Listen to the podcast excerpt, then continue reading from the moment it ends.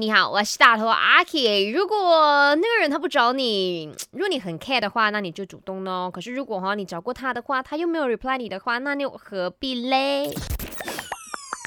没什么不能说，没什么放不下，赶紧把你的遭遇心事跟大头阿 K 放开来说。OK，嗯，今天的 K 呢，他就匿名投稿了，就说呢，十年的好友了，就是在国外工作嘛，一年才回来马来西亚几次这样子。那可是呢，每次回来都不会呢我们主动的去找 K 他们，反而是会跟其他的朋友一起出去聚会啊聚餐。那 K 就觉得说，哇，心里很不是滋味嘞，就是不是表示，呃，我们在他的心目中那个分量是很少的呢？嗯，你有什么看法吗？这时候我收到了这位朋友他的留言。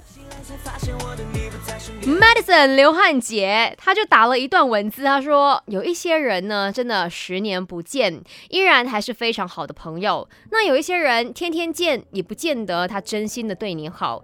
我想说的是，当别人选择性的当朋友，那就由他，因为每个人都是独立的个体，都可以有自己的选择，没有对或错的。所以再见还是朋友，只不过你不在，是他在意的那位，各自安好喽，不亏不欠。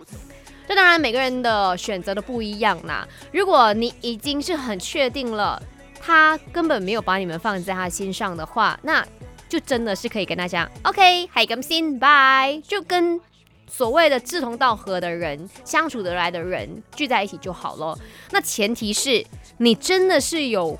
跟过他约，OK。如果他真的是没有理你们的话，那真的可以 OK 拜。可是如果你连约这个主动的行为都没有的话，那我觉得你现在这样子已经下定论，好像对这一个朋友会有一丢丢的不公平啦哈。所以呢，还是取取决于说你到底想要的东西是些什么。